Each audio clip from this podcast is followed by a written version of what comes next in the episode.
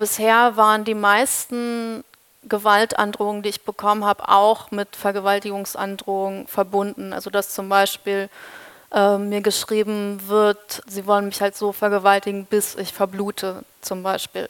Das kriegen Männer seltener. Zwischenrufe. Ein Podcast zu drängenden gesellschaftlichen Fragen.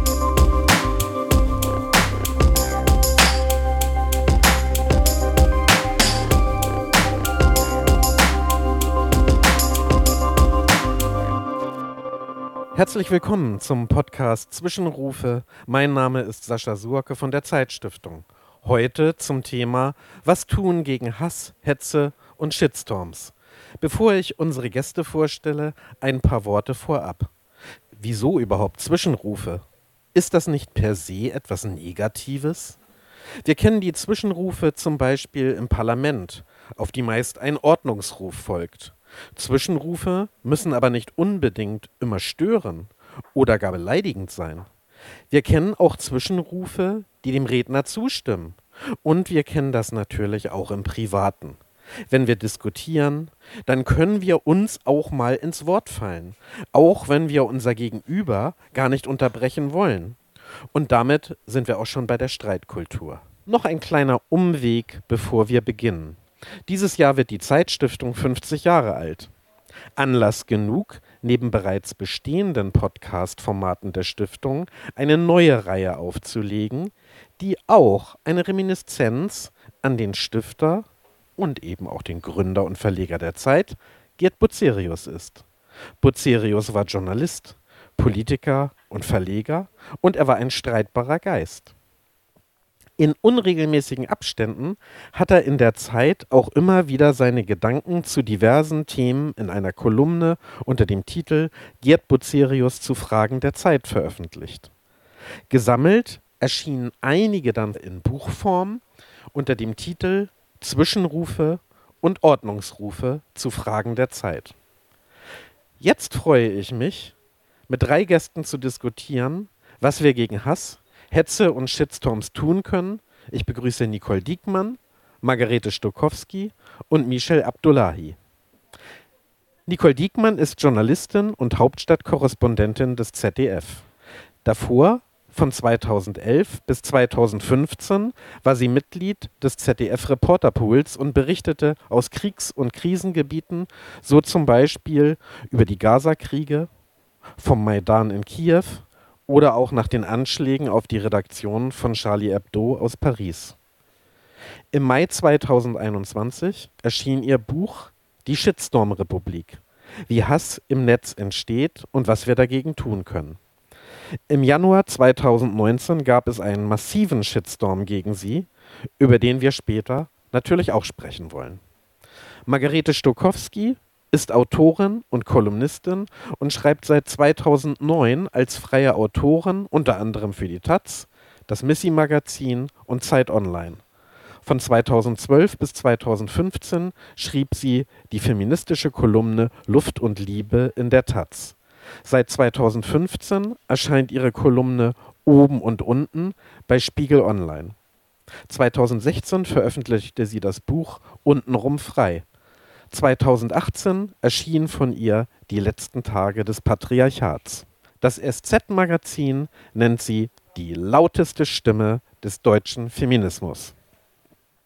Michel Abdullahi ist Konferencier, Performancekünstler, Maler, Journalist, Literat und vieles mehr. Bereits seit 20 Jahren kennen wir ihn aus der Poetry Slam Szene als Slammer, Moderator und auch als Mitinitiator des Poetry Slam Labels Kampf der Künste.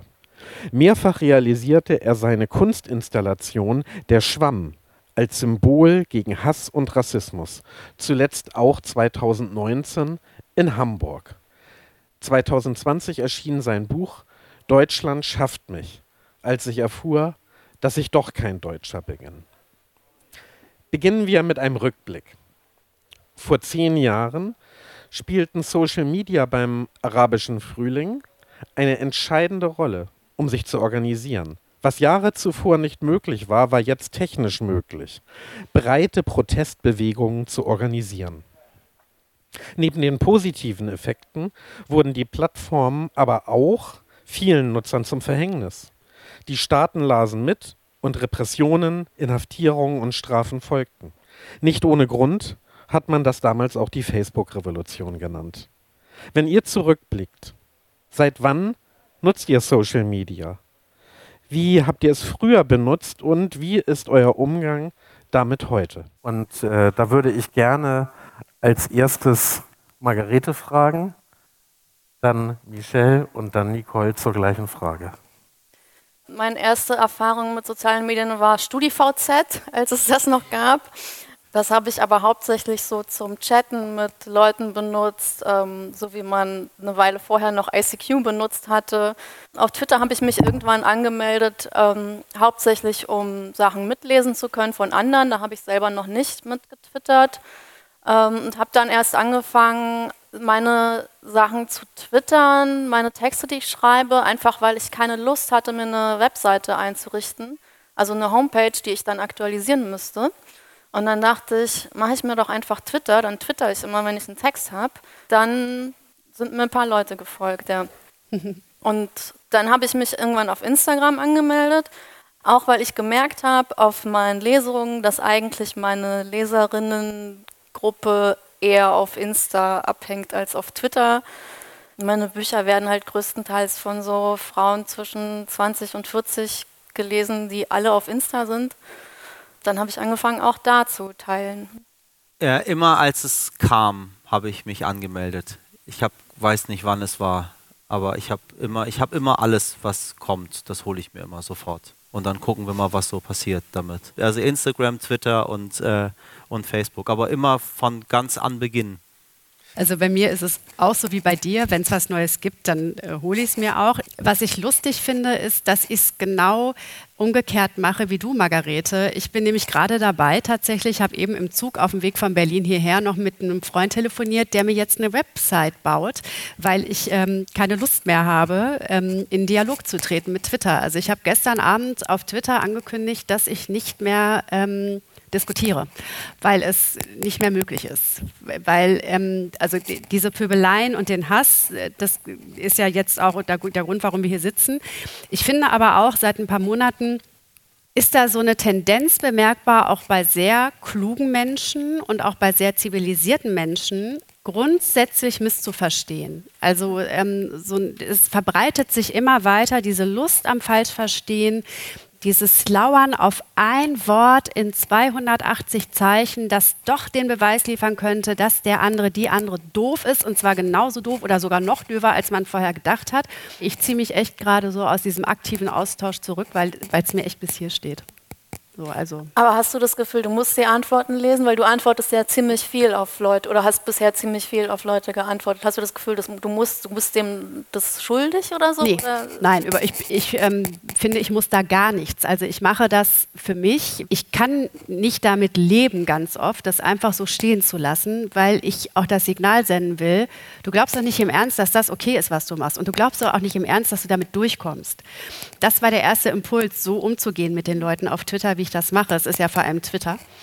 Ähm, und im zweiten äh, Schritt habe ich dann gesehen, dass wenn ich das mache, Leute dazukommen und auch nochmal schreiben, nee, finden wir auch nicht in Ordnung. Und ich finde dieses Signal immer mal wieder auch zu senden, ähm, der Großteil der Gesellschaft ist immer noch sich einig darin, dass wir nicht aufeinander losgehen und dass ein gewisser Ton überhaupt nicht ähm, salonfähig ist und das auch nicht wird. Das finde ich einfach wichtig. Aber Nicole, wann hat sich das verändert? Also ich habe ja extra dieses Beispiel angeführt vom arabischen Frühling, wo es die große Hoffnung gab, dass die sozialen Medien so viele positive Effekte haben. Und ich meine, sie haben sie ja auch nach wie vor. Wollte ich gerade sagen, man darf das nicht vergessen, genau. Ne? Also es mhm. gibt zum Beispiel jetzt natürlich auch die Möglichkeit, äh, äh, nach dem Fall von Afghanistan genau.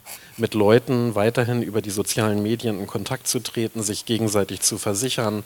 Ähm, äh, bist du okay oder bist du rausgekommen? Also es gibt ja nach wie vor sehr ja. viele positive Effekte, aber ich glaube trotzdem, dass da eine Entwicklung passiert ist ähm, innerhalb der letzten zehn Jahre, äh, eine massive Veränderung, dass einfach Hass, Hetze und auch diese ganzen Shitstorms massiv zugenommen haben. Und ich weiß nicht, wie, wie schätzt du das ein? Wann, In welchen Zeiten hat sich das verändert und natürlich jetzt vielleicht auch, sagen wir mal, bezogen auf Deutschland, wie hat sich das 2015 verändert? Ja, wie hat sich das durch den Aufstieg äh, der, der Rechtsextremen verändert? Und wie hat es sich jetzt auch nochmal innerhalb der äh, Corona-Krise verschärft? Genau, das, du hast die Punkte schon genannt, die ich jetzt auch nennen würde. Das erste ist 2015 äh, das, was äh, politisch interessierte Kreise als Flüchtlingskrise bezeichnen, was ich immer in Anführungszeichen setze. Der Beginn, wo es hier wirklich massiv wurde in Deutschland mit dem Hass im Netz. Was ja auch gleichzeitig, so, so hat es Alexander Gauland, damals AfD-Vorsitzender, mal genannt, ähm, ein Geschenk war für die AfD die, ähm, die ja nicht ganz unschuldig ist an den Debatten, wie wir sie im Netz haben und einer Verschiebung der Debattenkultur. Dann kam Corona und ich erinnere mich noch, ich bekam einen Anruf von Hate Aid, mit denen ich zusammenarbeite. Ich gehe ja äh, juristisch vor gegen Leute, ähm, die mich bedrohen oder beleidigen im Netz. Hate Aid schrieb mir eine Mail zu Beginn der Corona-Pandemie ähm, und fragte, ob ich äh, Hilfe brauche. Sie würden jetzt von unterschiedlichen Seiten hören, dass der Hass wieder zunimmt. So. Und ich würde fast darauf wetten, dass das jetzt mit Afghanistan wieder beginnt, weil ja dieser Flüchtlingsspin 2015 darf sich nicht wiederholen, schon gesetzt ist. Und mein subjektiver Eindruck seit ein paar Tagen ist, es wird wieder schlimmer. Es wird noch schlimmer als vorher. Das ist vielleicht ein ganz guter äh, Anknüpfungspunkt mit Afghanistan. Margarete hat da ja auch gerade in ihrer äh, Kolumne auf Spiegel Online drüber geschrieben. Ähm, Margarete, bei, der, bei deinen Kolumnen, die du ja nun schon sehr lange schreibst und die von vielen Menschen gelesen werden, äh, denke ich, bekommst du zwar viel Zuspruch, aber äh, natürlich auch ganz andere Reaktionen. Äh, welche, welche Erfahrungen machst du da oder hast du da gemacht und was war vielleicht ähm, das Bedrückendste dabei?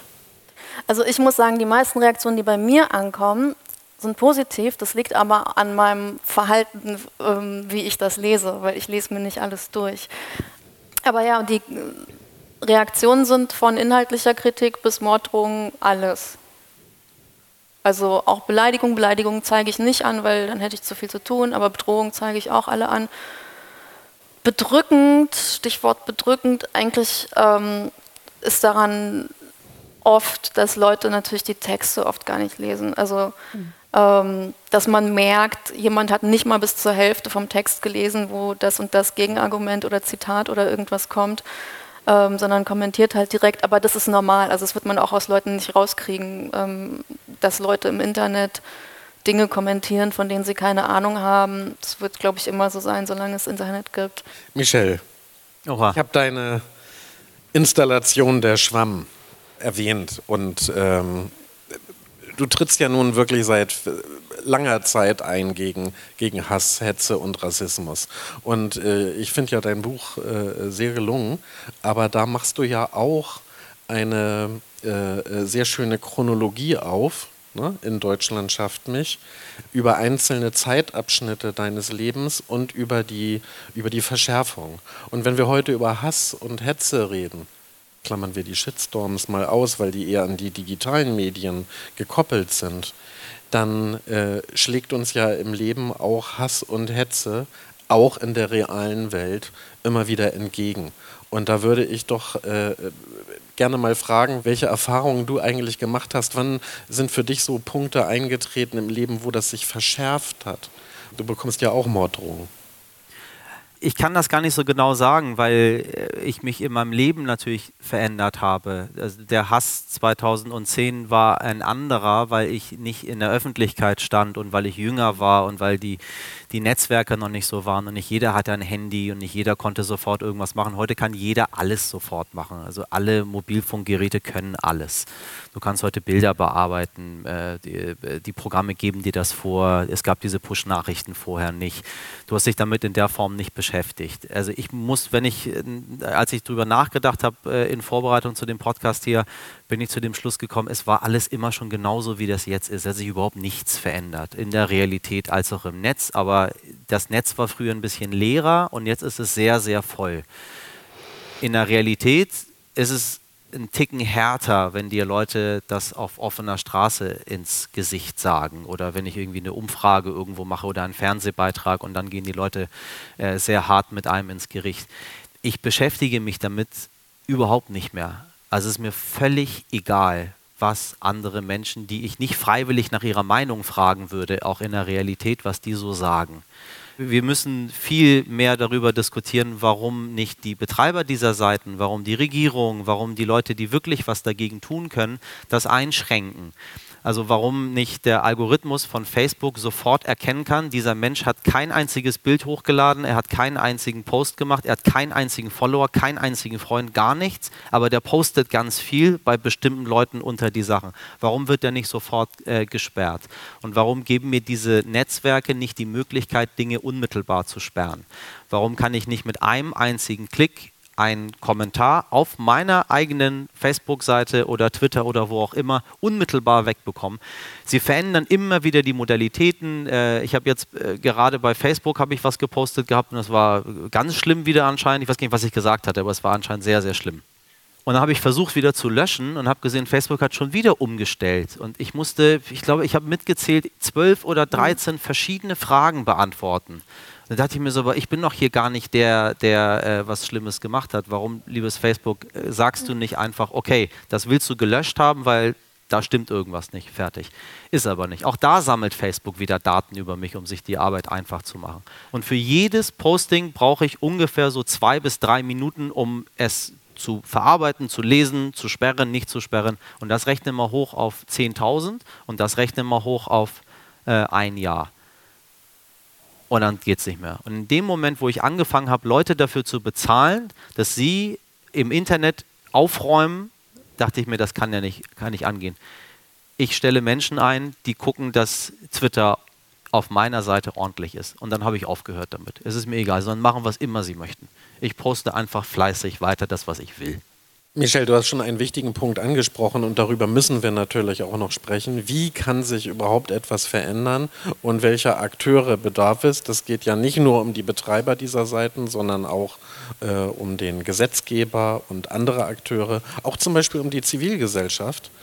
Darüber sollten wir noch sprechen, aber ich glaube, es ist ganz gut, wenn wir auch noch mal anknüpfen, was dir passiert ist, Nicole, am 1. Januar 2019 da hast du ja einen Tweet abgesetzt, ganz schlicht, Nazis raus. Was darauf folgte, dass ein User dich fragte, wer denn für dich ein Nazi sei. Und ich nehme jetzt mal die Antwort nicht vorweg, sondern das kannst du dann nochmal erzählen, mhm. wie das eigentlich war und was dann richtig losging. Genau. Also ich muss eine kurze ähm, Geschichte vorweg erzählen, beziehungsweise im Zeitraffer die Jahre davor. Keine Angst, geht ganz schnell. Das war 2019. Ich war seit sechs Jahren auf Twitter unterwegs, zumindest mit dem Account, auf dem das passiert ist, ähm, auf dem ich, als das passierte, ich glaube, 60 oder 70.000 Follower hatte, also auch viele, weil ich eben in äh, Kriegs- und Krisengebieten gewesen war, viel in Israel und das ist ein ähm, Thema, da lief ähm, Social Media schon hoch, als wir hier in Deutschland noch dachten, da ist alles in bester Ordnung. Als mich dann ein Account fragte, wer ist denn für Sie ein Nazi, guckte ich mir den Account an und dachte, ach, sie schon wieder, okay, die kenne ich schon, Lügenpresse, Twitter, also bezeichnet uns als Lügenpresse, ähm, ist ähm, überzeugte AfD-Anhängerin und so weiter. Also entschied ich mich dazu, auf diese Frage, wer für mich ein Nazi ist, ironisch zu antworten, jeder, der oder die nicht die Grünen wählt drei Tage später, also ich habe abends noch nachgeguckt, habe ich eigentlich ein Zwinker-Smiley dahinter gesetzt oder nicht? Weil könnte ja auch wieder missverstanden werden. Also ich guckte, habe ich den Zwinker-Smiley gesetzt? Nein, sah aber, es ist auch nichts passiert. Also die Leute wissen schon, dass ich ähm, SPD-Wähler oder CDU-Wähler, ähm, wen auch immer, nicht für Nazis halte. Alles gut, da äh, bin ich jetzt zu empfindlich. Ja gut, und drei Tage später war dann halt die Hölle los. Ähm, und das blieb dann auch vier Wochen so. Also ich habe tatsächlich ähm, vier Wochen geballten Hass erlebt, auch eine krasse Solidaritätswelle bis hin zu Boris Becker. Seitdem liebt mein Vater mich noch mehr. Seitdem Boris Becker äh, sich für mich ähm, eingesetzt hat auf Twitter. Viele Fußballvereine, Heiko Maas darf man jetzt in diesen Tagen vielleicht nicht so sagen, ist jetzt gerade nicht so der angesehenste Politiker. Gut, aber ähm, ich will das mal abkürzen, weil ich das, was du gerade gesagt hast, total wichtig finde. Ich habe ein Buch darüber geschrieben, über Shitstorms, das ist 300 Seiten lang. Meinen Shitstorm schildere ich Und den körperlichen Schmerz, den er tatsächlich verursacht hat, das haben Shitstorms so an sich, da gibt es neurologische Gründe für, den habe ich auf zehn Seiten zusammengefasst. Und ich habe danach viele Interviews gegeben und ähm, irgendwann festgestellt, der Großteil der Fragen zielt darauf, was hat das mit Ihnen gemacht? Wie sind Sie da wieder rausgekommen? Was haben die Leute denn geschrieben?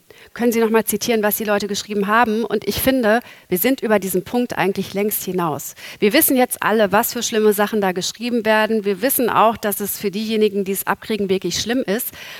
Aber ich finde, wir haben uns das jetzt auch jahrelang angeguckt und wir haben uns auch gegenseitig erzählt, was wir da Schlimmes kriegen. Und das ist auch alles schlimm. Aber das bringt uns ja nicht weiter. Also wir können uns mit runden, staunenden, erschrockenen Kinderaugen umdrehen und uns darüber wundern, wie schlimm diese Welt da draußen in bestimmten Nischen des Netzes ist. Aber wir müssen auch was tun. So viel melden, wie es geht, auch wenn es sau umständlich ist. Natürlich ist es sau umständlich, weil Facebook und alle anderen nicht wollen, dass wir es melden, weil die es ja dann wiederum auch melden müssen hier in Deutschland und dann eben ähm, dieses Problem dann auch sichtbarer wird für die Politik, die es eben auch nicht auf dem Zettel hatte, jahrelang, die es komplett verpennt hat, bis man dann erkannt hat, ach du Schande, das ist ja total gefährlich, sind halt Jahre vergangen. Facebook war da schon so mächtig, als man hier auf die Idee kam, hm, das könnte uns irgendwie auch betreffen. Vielleicht sollten wir mal da Gesetze schaffen, um dagegen vorzugehen. Also wenn Mark Zuckerberg jetzt Präsident eines Landes würde, wäre das für den Abstieg. Ja?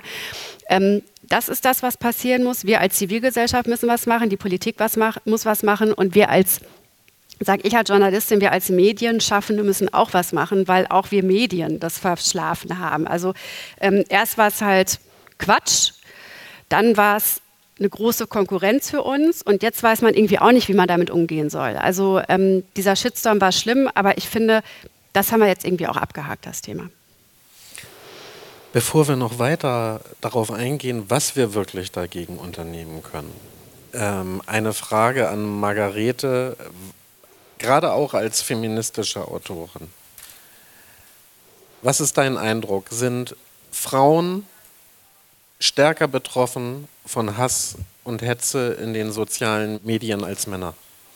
Ähm, ja, das ist mein Eindruck, aber das sind auch Studienergebnisse. Also das ähm, weiß man, dass Frauen härter und auf unterschiedliche Arten angegriffen werden. Also Hass im Netz gegen Frauen ist ja sehr oft sexualisiert, also sprich Vergewaltigungsdrohungen und oder auch ähm, Bewertungen des Äußeren ähm, und der vermeintlichen Fickbarkeit.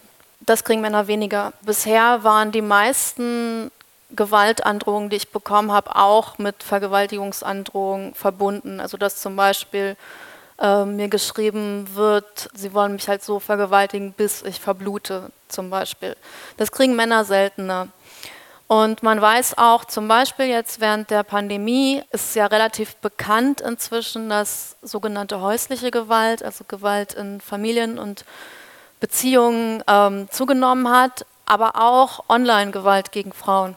Also die Beratungsstellen bezüglich Online-Gewalt sind auch überlaufen häufig. Das lief parallel. Was ja klar ist, weil einfach viele Leute vor ihrem Computer oder Handy saßen und zu viel Zeit hatten. Ich glaube, so soziale Medien sind für uns alle während der Pandemie ein bisschen anstrengender geworden, weil Leute sich einfach oft auf auch so Kindergartensachen irgendwie eingeschossen haben und so dusselige Diskussionen geführt haben. Aber es ist belegt, dass auch Gewalt gegen Frauen, also sprich Beleidigungen und Bedrohungen im Netz während dieser Zeit zugenommen haben. Nicht nur mein Eindruck, sondern es ist so, ja. Es war auch fast eine rhetorische Frage. Ähm, wir wissen ja, dass äh, insbesondere Sexismus eine große Rolle spielt, Antisemitismus und natürlich auch der äh, tägliche Rassismus, der einem da entgegenschlägt. Michelle, wir haben darüber ja schon gesprochen, aber ähm, hast du das Gefühl, dass du mehr von rassistischen äh, Drohungen betroffen bist als, sagen wir mal, vor zwei Jahren, drei Jahren, vier Jahren, als ich sowieso? Man sucht sich ja immer das raus an den Leuten, was einem nicht gefällt, was immer relativ einfach ist und dann schießt du dagegen so. Also bei den Menschen mit Migrationshintergrund, also bei so Leuten wie mir. Wir sollen immer in unsere Länder zurückkehren. Ähm, wir sollen aufhören, hier die Gelder zu verschwenden. Bei dem Schwamm war das so eine Sache, da war das absolut äh, ein ganz klassischer Neid Warum bekommt der Geld für ein Kunstobjekt, was ich hässlich finde, was keine Kunst ist? So, warum darf er das da hinstellen? Weil ich bin eigentlich auch Künstler. Ich habe sehr, sehr viele Bilder von Leuten bekommen, die einen Schwamm dann zu Hause sich auf den Tisch gestellt haben und gesagt, bin ich jetzt ein Künstler? Das ist hässlich, was Sie da gemacht haben. Gehen Sie doch in Ihr Land zurück und stellen Sie dort mal Schwämme auf. Das Witzige ist, oder was ist das Witzige, aber die Länder sind immer sehr beliebig, in die ich geschickt werde. Also ich komme ja nur aus einem einzigen Land, aber ich soll ganz, in ganz vielen Ländern dann Schwämme aufstellen. Dann schlage ich meine, meine Frau. Ähm, äh, meine Kinder äh, gehen irgendwie acht Schritte hinter mir, meine Mutter trägt ein Kopftuch, ähm, wir stinken, wir äh, klauen, wir ach, und so weiter und so weiter. Nee, das ist nicht mehr geworden, das war immer schon so. Der Rassismus ist, spiegelt sich in, diesem, in dieser Kern-AfD immer noch wieder und dieser Anteil war immer in der Bevölkerung da. Es ist überhaupt nicht neu, dass eine Partei in Deutschland mit rechtsradikalem Hintergrund drittstärkste Kraft äh, wird. Wir hatten das in den 90ern alle schon gehabt. Ähm, die Leute sind halt nur so überrascht und ich glaube, überrascht sind alle, weil sie plötzlich alles hören, was von überall kommt. Man konsumiert schneller, man liest halt nur diese Überschriften. Twitter ermahnt einem jetzt ganz vorsichtig schon seit ungefähr einem halben Jahr, wenn man etwas retweetet, kommt, haben Sie den Artikel gelesen? So, Sie haben ihn nicht gelesen und möchten ihn retweeten, möchten Sie ihn wirklich retweeten?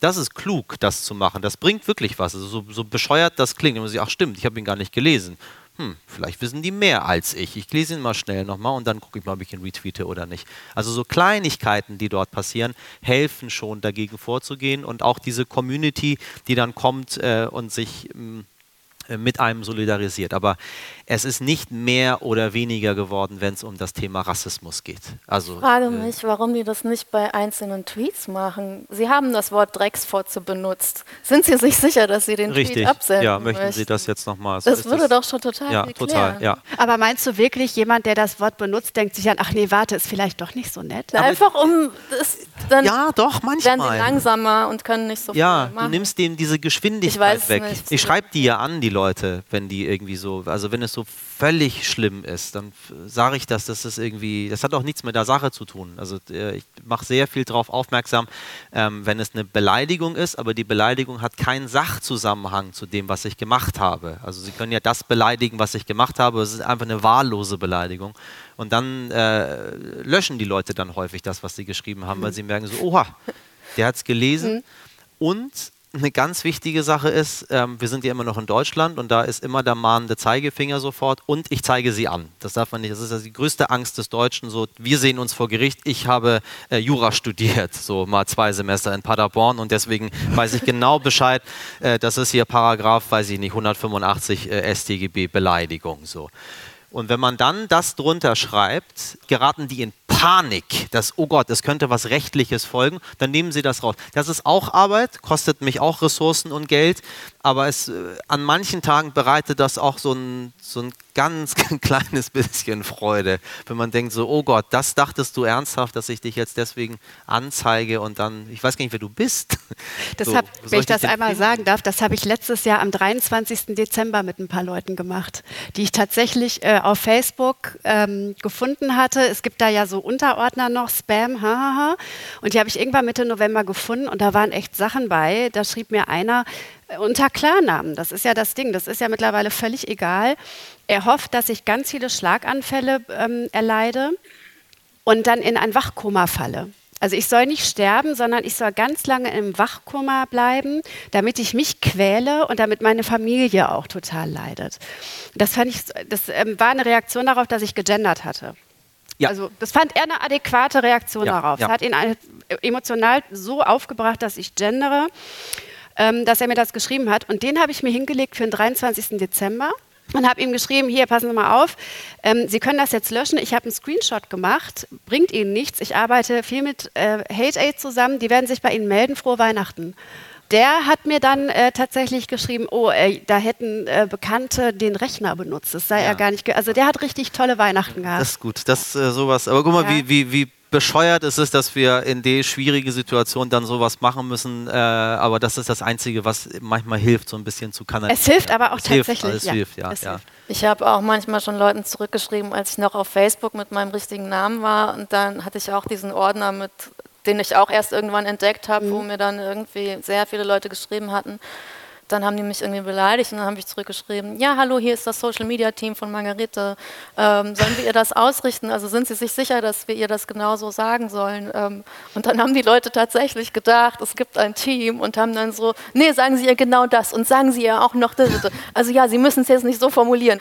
Und die dachten halt tatsächlich, ähm, ich hätte so ein Team, das hä, das für mich filtert. Aber das ist, so Jokes kann man mit denen machen. Ich habe auch, ich lese auch manchmal auf Lesungen und so immer ähm, besonders lustige Kommentare vor oder so, wenn Leute mir empfehlen, ins Kloster zu gehen, damit ich Respekt vor Männern lerne oder so. Und da kann man dann immer sehr viel drüber lachen. Aber das Ding ist, das können wir auch machen, weil wir Jobs haben, Geld für Anwälte, Kontakte zu Leuten und so.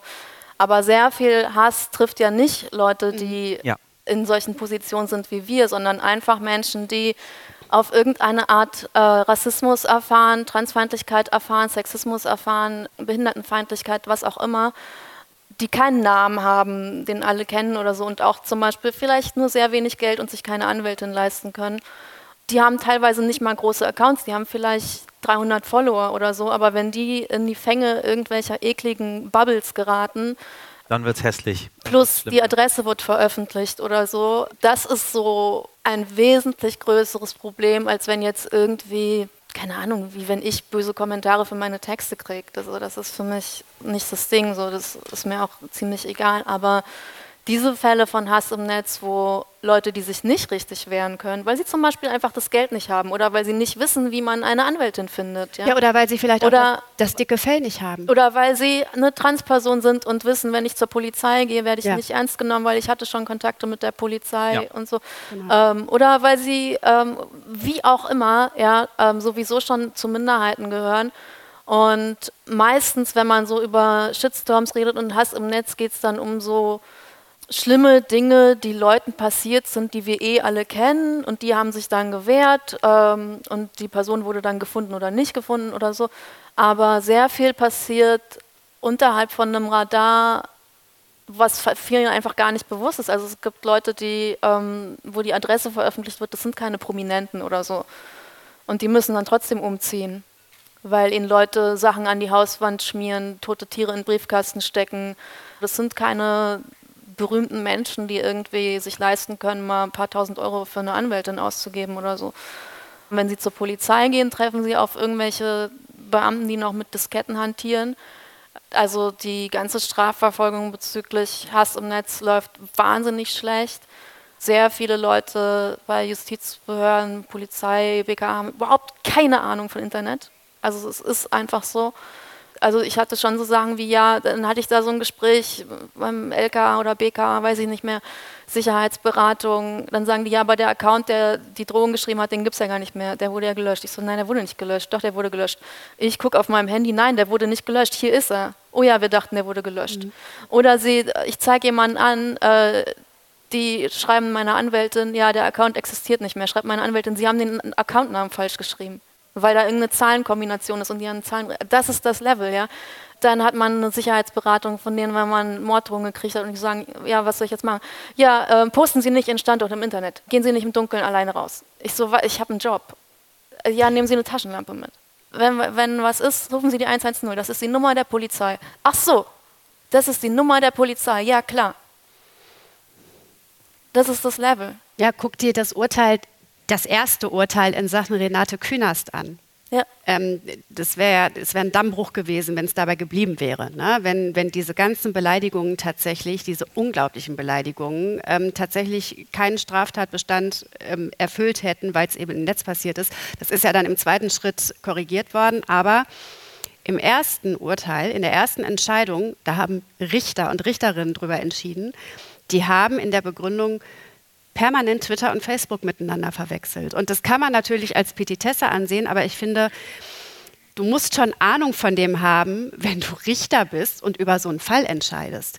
Also das zieht sich ja wirklich durch alle Instanzen. Das sind halt nicht nur die armen Dorfpolizisten, ja, die auf einmal feststellen, okay, es gibt jetzt dieses Internet, sondern das geht bis ganz nach oben. Jetzt rühmen sich die Länder damit, dass sie da endlich aufrüsten und die Leute ausbilden, aber das, das steht ja alles noch komplett am Anfang. Nein, aber ich denke, Margarete hat einen ganz wichtigen Punkt angesprochen. Also auch diese ganzen Fälle von Cybermobbing, die jeden treffen können. Menschen, die eben äh, quasi einfach nur ganz normalen kleinen Bekanntenkreis haben und Opfer so eines äh, Cybermobbings und so eines Angriffes äh, sind, die wissen gar nicht, äh, wie sie sich dann dem erwehren sollen. Wenn man jetzt also ähm, sich damit auch noch berufsmäßig beschäftigt, ist es natürlich ungleich einfacher, als wenn man ein ganz normaler Mensch wie du und ich ist, der sich dann damit auseinandersetzen muss. Und äh, ich meine, ich fand es bemerkenswert, dass äh, Michelle auch nochmal gesagt hat, dass äh, sich der Rassismus eigentlich gar nicht verändert hat. Er war für ihn schon immer da. Es tut mir leid, dass das so ist. Es darf eigentlich nicht so sein und wir müssen uns, glaube ich, gegen all diese Bedrohungen eben stärker zur Wehr setzen. Aber ich glaube, das zur Wehr setzen alleine das reicht natürlich nicht, weil es gibt auch Menschen, die sich selber gar nicht zur Wehr setzen können. Also müssen wir natürlich andere Rahmenbedingungen schaffen, die es den Menschen auch wesentlich leichter macht. Jetzt mal zu was Positiven. Die Guten, die sind ja meistens leise. Die, die unangenehm sind, die böse sind, die hasserfüllt sind, das sind die Lauten. Aber die Leisen sind natürlich eigentlich die Mehrheit. Und wenn wir auf die Nutzerzahlen gucken, Facebook hat 32 Millionen monatliche aktive Nutzer in Deutschland. Twitter 12 Millionen monatlich. Insta hat 21 Millionen monatlich. YouTube sogar 30 Millionen wöchentlich in Deutschland. Also alles die Zahlen von Deutschland. Gut, dass die Mehrheit nicht so ist wie die, die Hass und Hetze verbreiten. Aber gerade weil ja auch die sozialen Medien von der Mehrheit der Menschen eigentlich sinnvoll genutzt wird und wir wollen uns die ja auch nicht wegnehmen lassen, müssen wir natürlich sehen, was muss sich eigentlich politisch verändern, was muss sich bei den Digitalkonzernen verändern, was können auch andere Wirtschaftskonzerne dazu beitragen. Ja, denn die nutzen ja auch die sozialen Medien für ihre Werbung und sind deswegen natürlich auch ein gewichtiger Faktor. Und was da wir ja hier auch äh, auf einem Stiftungspanel sitzen, was können auch die Zivilgesellschaften, nicht nur in Deutschland, sondern überall, äh, dazu beitragen? Und dann natürlich die letzte Frage, was kann dann eben auch der Einzelne tun? Und nicht jetzt der prominente Einzelne oder die Einzelne, sondern natürlich äh, jeden betreffend. Das ist jetzt natürlich ein ganz großer äh, Komplex, über den wir gar nicht mehr allumfassend sprechen können. Aber vielleicht als Abschlussrunde euch da doch vielleicht einzelne Facetten raus, wo ihr sagt, das ist jetzt ganz besonders wichtig, das müsste sich ändern und könnte wirklich etwas bewirken. Und vielleicht fangen wir mit Michelle an, dann mit Margarete und abschließend mit Nicole. Also das ist nicht so, dass die, die Mehrheit immer nur schweigt. Es kommt darauf an, was man sich für eine Klientel dort aufbaut und in was für eine Art Community man dort steht. Also indem man die Leute aktiv dazu ermutigt, auch irgendwas zu machen. Die jungen Leute muss man ausbilden dafür, dass sie ganz genau wissen, was dort passiert. Das wird auch schon gemacht. Es ist nicht so, dass es in den Schulen überhaupt nicht gemacht wird. Es muss aber mehr gemacht werden. Äh, auch das ältere Lehrpersonal muss ausgebildet werden, das zu verstehen. Man muss denen zeigen, was es damit macht. Man muss Fallbeispiele bringen. Man muss darüber sprechen, was Hass bedeutet, was es mit Menschen macht. Und dann die Leute dazu erziehen, dass sie aktiv dazwischen gehen, so wie wir das in der Zivilgesellschaft hier auch wissen. Wenn jetzt hier jemand liegen würde und auf den tritt jemand ein, dann würden wir hoffentlich auch aufstehen und dazwischen gehen, wenn nicht alle, ein paar würden es machen. Das müssen wir in den sozialen Netzwerken und im Internet generell nochmal lernen, das den Menschen beizubringen. Und dann nicht darauf zu beharren, aber wir lernen in der Schule erstmal, wie man eine korrekte äh, Bewerbung schreibt. Die beginnt immer mit sehr geehrte Damen und Herren, hiermit bewerbe ich mich um einen Job bei Ihnen, weil so. Dass man das vergisst und sagt, wir lernen erstmal gemeinsam im Internet mit Hass und Hetze umzugehen. Wir haben den Mut reinzugehen. Das sind deine Rechte um dann es auch zu vereinfachen, einmal diese Buttons bei Twitter, Facebook, Instagram durchzugehen, damit auch die Menschen, die sich nicht jeden Tag mit dieser Thematik beschäftigen, wissen, ich muss auf diese drei Punkte da oben raufgehen, die sieht man ja sonst gar nicht, wenn man das nicht weiß. Und dann kann man dort auf Melden gehen und dann passiert irgendwas das muss beigebracht werden. Also äh, es ist ein totales, äh, äh, totale, totaler Irrtum anzunehmen, das löst sich schon irgendwie. Das sind äh, Milliarden von Menschen, die unisono miteinander 24 Stunden am Tag kollektiv verbunden sind. Das kann man nicht einfach so nebenbei mit irgendwie so zwei, drei kleinen Buttons dort lösen. Man muss die Leute beibringen, wie man die Vehikel, die es gibt, auch nutzt, äh, um, um dazwischen zu gehen. Und ein Teil der Gesellschaft, muss man leider sagen, äh, ist da verloren. So, ich würde mich lieber konzentrieren jetzt darauf, aktiv dagegen vorzugehen, damit künftige Plattformen, die entstehen, es werden neue Plattformen kommen, dass dort die Spielregeln von Anfang an ähm, äh, sauber sind, mit denen, man, mit denen man dort umgeht. Und die Bundesregierung hat äh, in diesem Bereich äh, wirklich gänzlich versagt, seit es diese, diese Netzwerke gibt. Also da ist überhaupt gar nichts passiert. Da ist immer noch der Beamte, der mit zwei Fingern irgendwas tippt und dann ja 110. Bei mir wird es immer sehr laut noch gesagt, weil als Ausländer kann es ja sein, dass ich 110 nicht verstanden habe. Das habe ich, hab ich auch alles schon erlebt. 110 rufen sie dann an. Ja, okay, alles klar. So, habe nichts gesagt. Das ist nicht der Dorfpolizist, sondern die Wache mitten in Hamburg. So, die müssen alle ausgebildet werden, damit sie das verstehen. Äh, danke, Michelle. Margarete. Ja, also ich würde daran anschließen, Ausbildung bei Polizei, äh, Staatsanwältinnen, Gerichten, die müssen besser ausgebildet sein, was Internetkriminalität und Gewalt betrifft. Die müssen besser mit den Plattformen zusammenarbeiten. Es ist immer noch so, dass wenn man bei Twitter ähm, ein akutes Problem hat, dass zum Beispiel die Adresse veröffentlicht wurde, die meisten Leute nicht wissen, an wen sie sich wenden können. Es muss da Stellen geben, die man 24 Stunden täglich erreichen kann. Das gibt es im Moment nicht. Das ist grotesk wenn meine Waschmaschine kaputt ist, kann ich den ganzen Tag und nachts da irgendwo anrufen. Das sollte es bei Twitter, Instagram und allen auch geben. Und eine Sache würde ich aber dir ein bisschen widersprechen zu, deinem, ähm, zu deiner Zusammenfassung, wo du gesagt hast, es kann jeden treffen. Theoretisch ja, faktisch trifft es nicht jeden gleich. Und ich glaube, ein Teil der Lösung, wie wir mit Hass im Netz umgehen, ist uns klarzumachen, wen welcher Hass sowieso schon die ganze Zeit trifft. Weil viele der Dinge, die irgendwelche, ich weiß nicht, Journalisten, die mal einen Text geschrieben haben, als Shitstorm erleben, sind Sachen, die manche Leute jeden Tag erleben, wenn sie im Internet posten.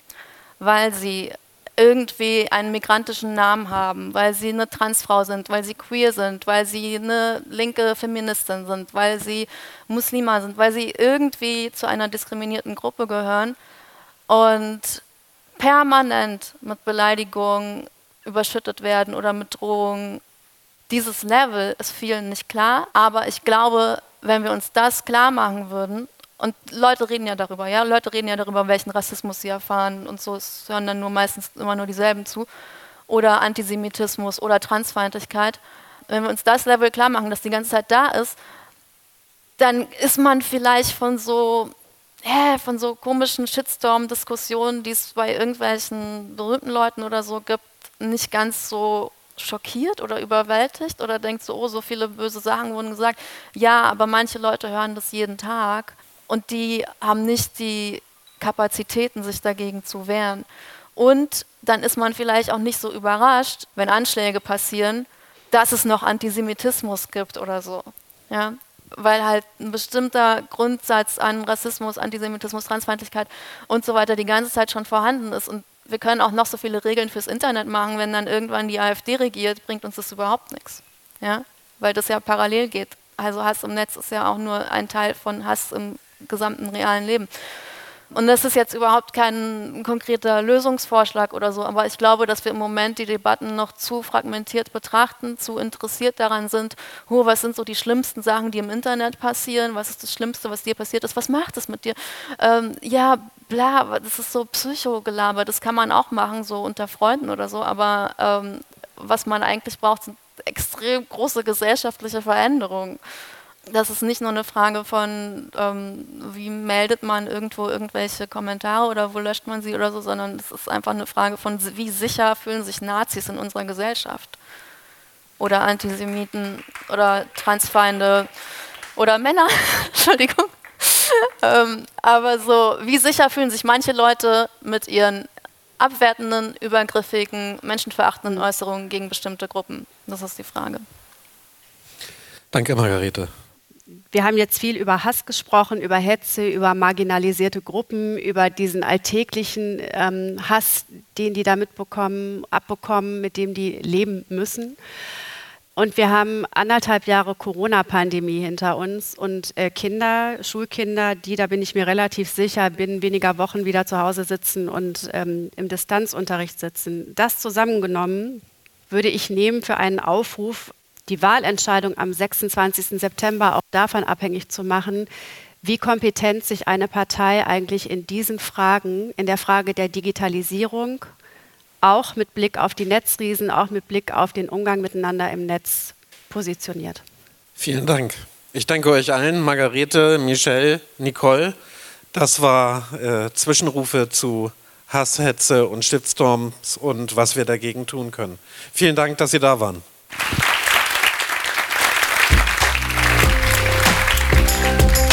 Zwischenrufe.